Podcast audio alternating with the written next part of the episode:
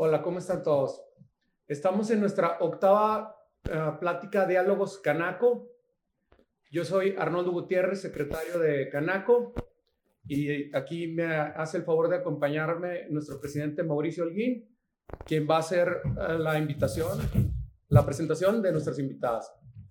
Muchas gracias, secretario, y mucho gusto saludarlos a todos. Eh, siempre un placer saludar a todo Canaco y a toda la gente que nos ve en esta plataforma de Diálogos Canaco. Pues le doy la bienvenida a nuestra amiga Alejandra Anderson. Ella es la directora de Fomento Económico Municipal. Bienvenida, Alejandra, y gracias por estar acá con nosotros.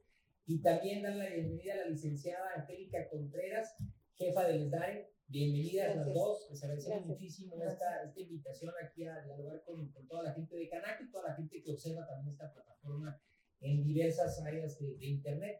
Entonces, pues bienvenidas y pues le cedo la palabra a, a nuestro secretario para la primera pregunta. Muchas gracias. Aquí les mando una pregunta. ¿Tienen ustedes algún sistema para revisar cuando se venza un permiso o dictamen y poder hacer el trámite? Bueno, en el tema de los sí, en el tema de los trámites, actualmente estamos mudando de sistema. Sí, internamente tenemos un sistema para hacer la revisión, pero este sistema se tiene que hacer concretamente en el ESDARE, que es donde siempre van a encontrar aquí a la licenciada Angélica, quien es la persona que les puede dar absolutamente toda la información correspondiente a los diferentes giros.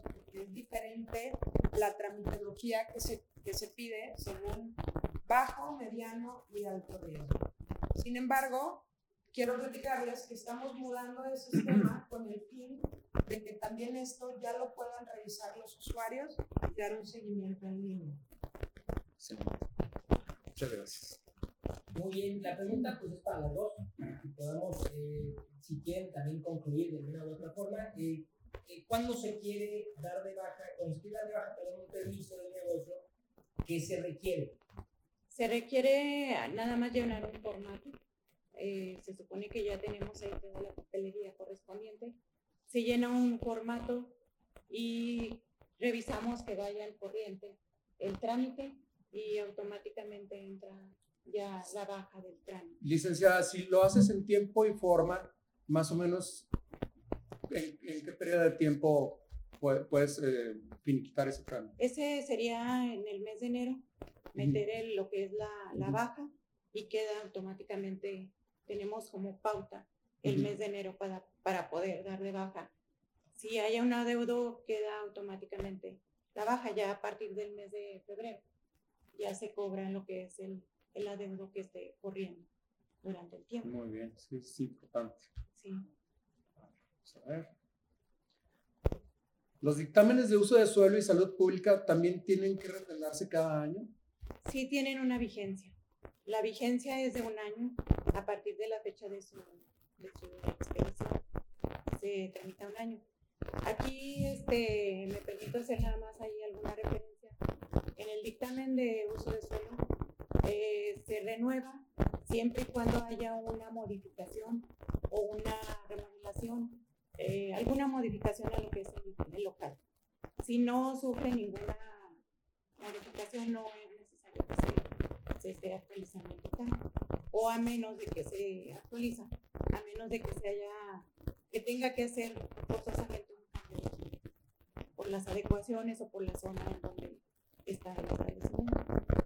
El de salud pública igual tiene una vigencia de un año. Eh, normalmente el de salud pública pues siempre cumple con todas las medidas de sanidad. Cuando es así, forzosamente no, no estamos muy obligados en, en renovar el dictamen.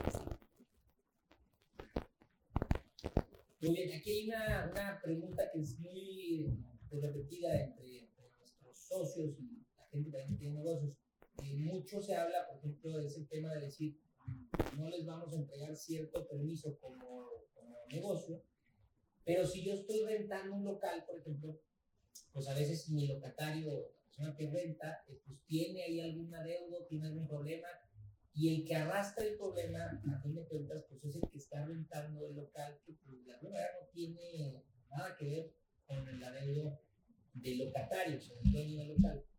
Entonces, en esta parte sí hemos tenido, por ejemplo, sobre todo con el tema de las patentes de alcohol, por yo tengo un establecimiento, tengo todos mis permisos, tengo la patente, pero a la hora de la renovación, la patente, si el locatario debe ferial, pues de ahí ya se complicó la cosa. Y yo como arrendatario, tengo que presionar al locatario, es el que termina haciendo la chamba, por así decirlo.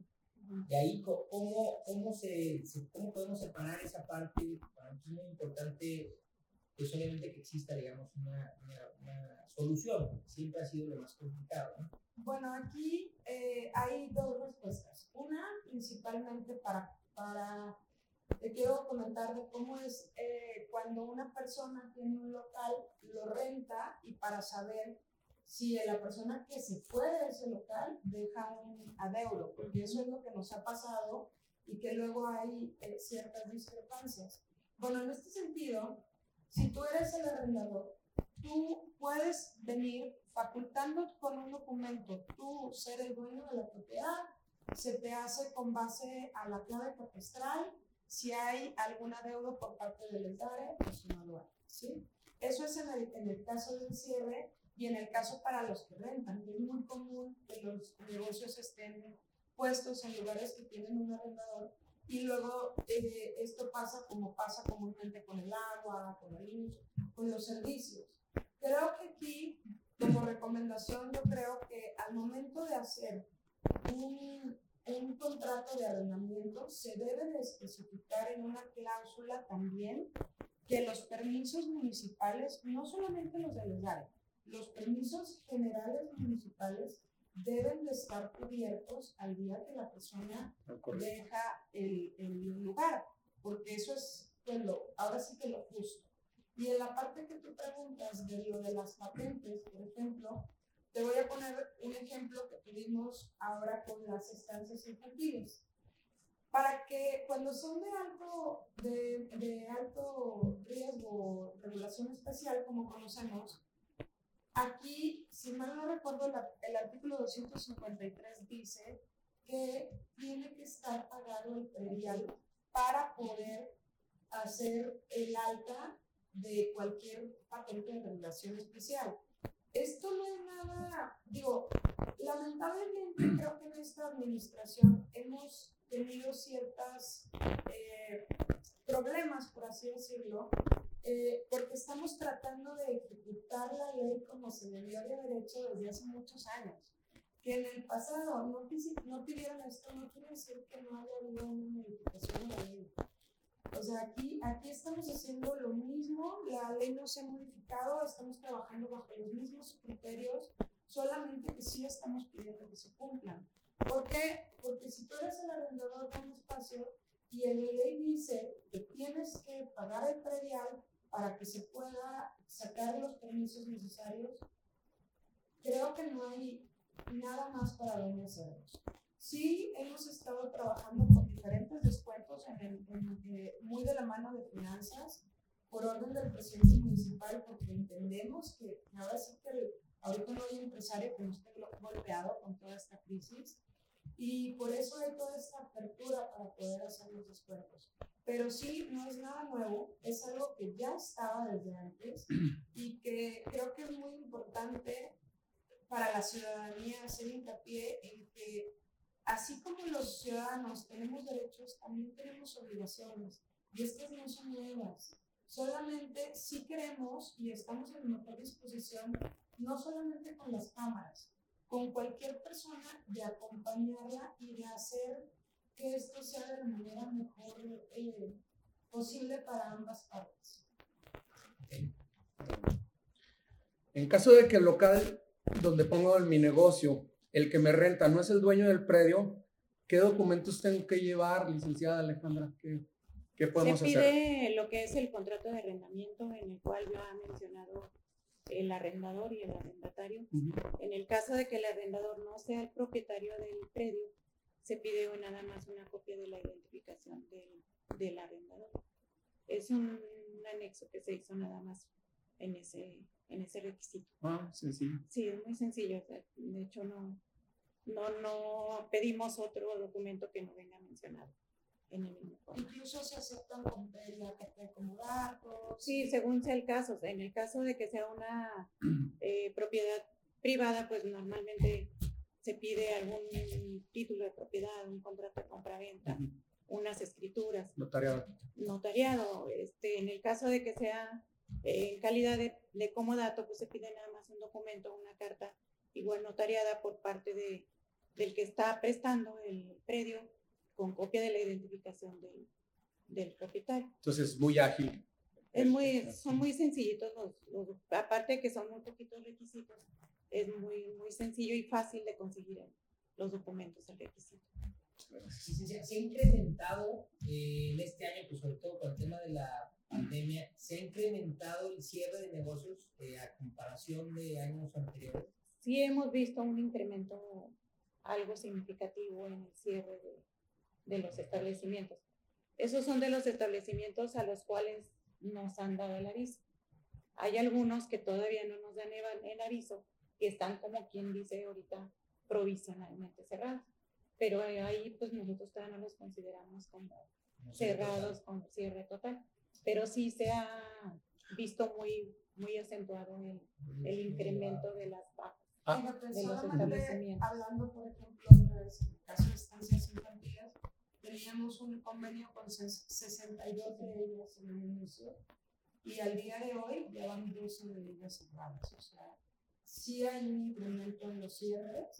Eh, ojo, aquí yo me, da mucho gusto que hagan este tipo de preguntas porque es muy importante que también al cerrarlo hagamos de manera ordenada porque luego tenemos problemas que tienen, que, llega la gente, yo tengo 20 años que no he pagado, yo no sabía que tenía que pagar. Pues, ver, eh, al momento de que no das de baja, se, ahí, se está acumulando ahora sí que el, el anual.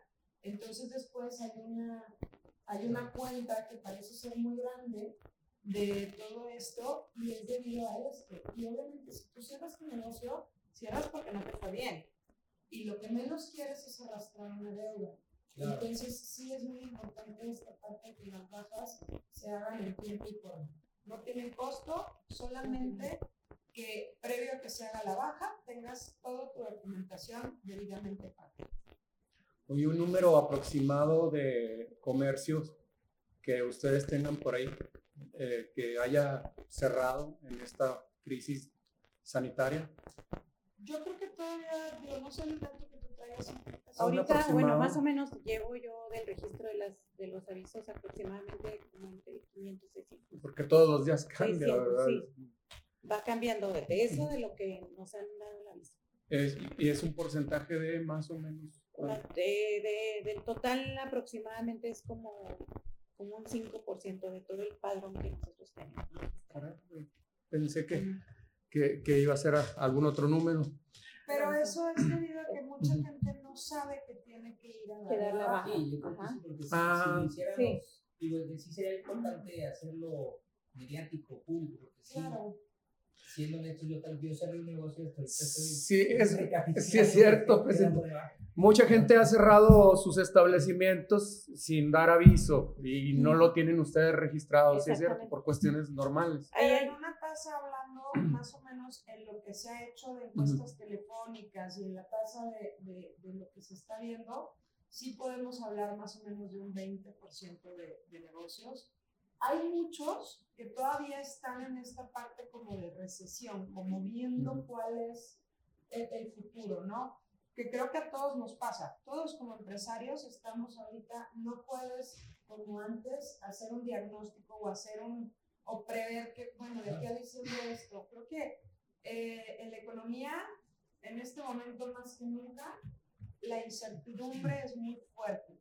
Hablando a nivel mundial, por ejemplo, el, el la tasa de cierre concretamente en comida ha sido como de un 60% de cierre de restaurantes. A nivel mundial. A nivel mundial. Y el incremento en venta de abarrotes ha crecido hasta un 70%. O sea, tenemos que ver que cuando hay una baja de una cosa, hay una alta de otra. O sea, sí, sí tenemos que ver cómo la, el mundo se está empezando, nos estamos empezando todos a reorganizar y a ver cómo vamos a trabajar a partir de aquí.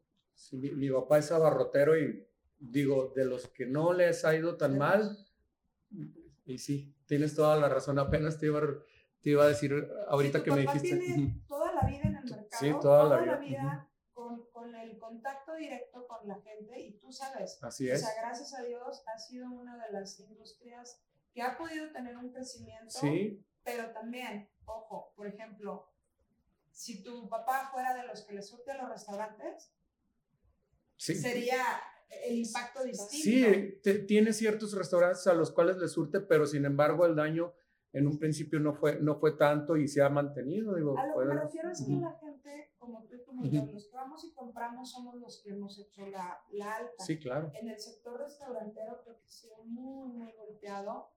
Creo que el, el, ahora sí que ya nosotros mismos como ciudadanos de la mano con el gobierno y con todas las medidas que se están tomando para que eh, todo se haga de manera segura, es como le vamos a poder dar certeza tanto al empresario como a los, a los comensales. Como nombro un giro, pero en realidad así son todos. Imagínate las albercas que tienen una temporada nada más de trabajo y que son unos meses y que ahorita están por cerrar otra vez, porque los semáforos, porque esto, imagínate o sea, hay muchos giros que tienen una temporalidad y que ahorita eh, nadie esperábamos esto. Ahora creo que todos nos damos cuenta de que la cultura del ahorro nunca existió nadie.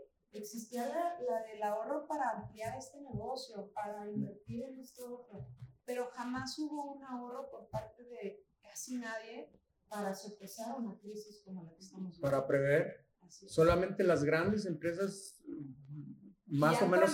Y han tronado muchísimas. Eh, tronó uh, hace poco Grupo FAMSA y grupos muy grandes, ¿verdad? A nivel, nacional. Mm. Se prevé, por ejemplo, que la industria eh, de la aviación no se recupere hasta el 2024. Si bien va. Si bien va. Sí, aerolíneas quebradas a nivel mundial, ¿eh? así es cierre de, de, de, restaurantes de Alsea en un gran porcentaje y Alsea es un grupo de los más fuertes de, los más fuertes de América Latina. Oye, eh, digo, para más o menos empezar a dar una conclusión. El año pasado, eh, tengo entendido que aquí en el municipio había registrado 19.600 algo empresas seminesales, ¿no? Más o menos, abajo de 20. Eh, pues obviamente nosotros más o menos tenemos un estimado en torno a lo que vemos en otras cámaras, en lo que hemos ido viendo en avances a nivel mundial. Eh, ¿Cuál es el estimado que tienen ustedes de que, por ejemplo, este año, a final de año, con cuántas empresas creen que, que concluimos en base a como ustedes han ido, ha ido los aventados que abren empresas en este claro. bien complicado? Pero pues el eso es que es, eh, pues, actualmente a la baja. Nosotros lo hemos visto aquí en Canaco, con otras cámaras hemos participado. ¿Qué número creen ustedes con el que cerremos aquí en el municipio? O sea, que ustedes dirían, tenemos este estimado aproximado de. Pues yo calculo aproximadamente una, un número como de 21, 21 aproximadamente. O sea, que si va a haber más. Claro, déjame te digo por qué. Porque ahora con esta situación que pasó, yo sé que las multas se ven terribles y yo sé que no solo se ven, afectan a los bolsillos de, de todos los empresarios. Sin embargo, creo, y, y, Angélica que tiene el contacto directo con todos los empresarios que llegan ahí desde el más pequeño hasta el más grande, eh, también ahora mucha gente que no se había acercado en el pasado se está acercando y se está intentando regularizar. No solo por las multas, sino porque también el tener la formalidad te da muchas cosas. Creo que ahorita tú y yo hablábamos.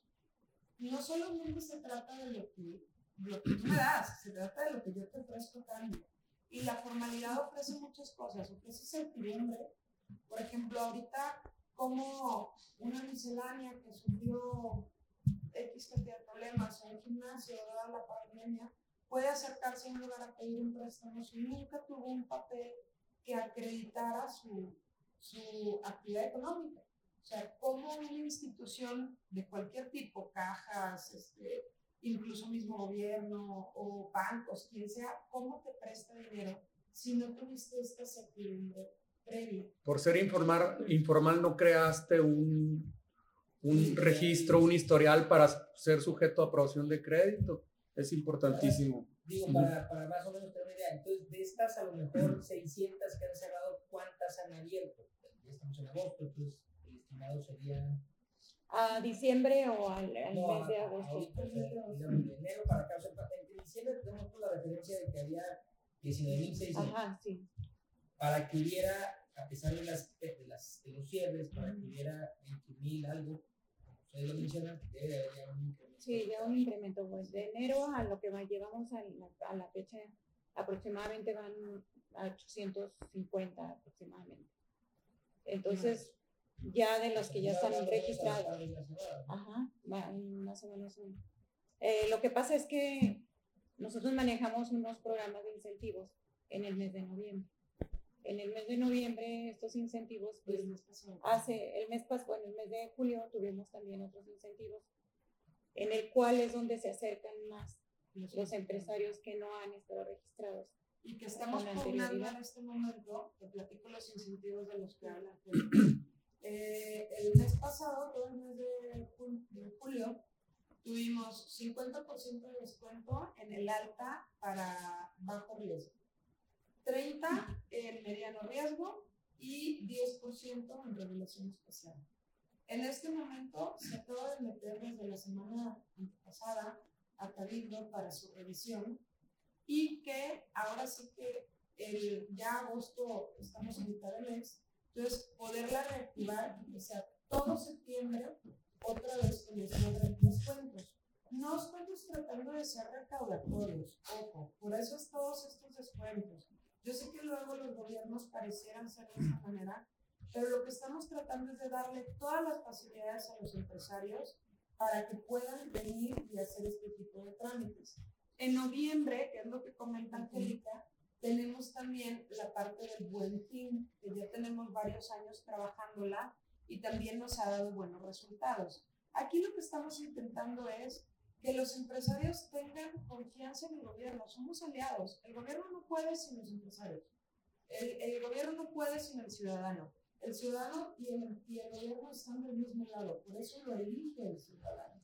Y en este caso sí quiero hacer mucho, hincapié. Yo creo que ustedes como líderes de cámaras saben que es bien importante que el ciudadano tenga esta confianza en nosotros, porque si no la tiene, nosotros tenemos que, que cambiar las cosas, porque entonces algo estamos haciendo. Ok.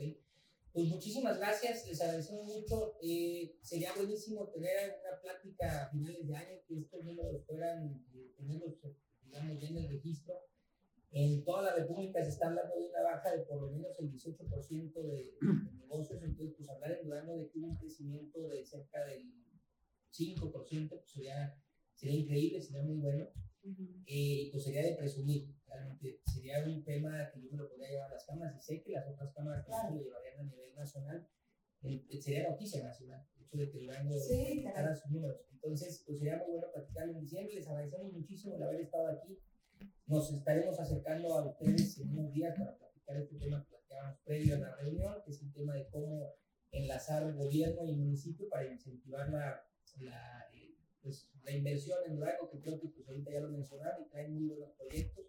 La intención pues, es sumarnos a, a esto y que sí se dé un crecimiento económico importante en.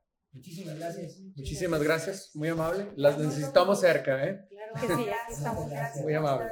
Gracias. Gracias. gracias.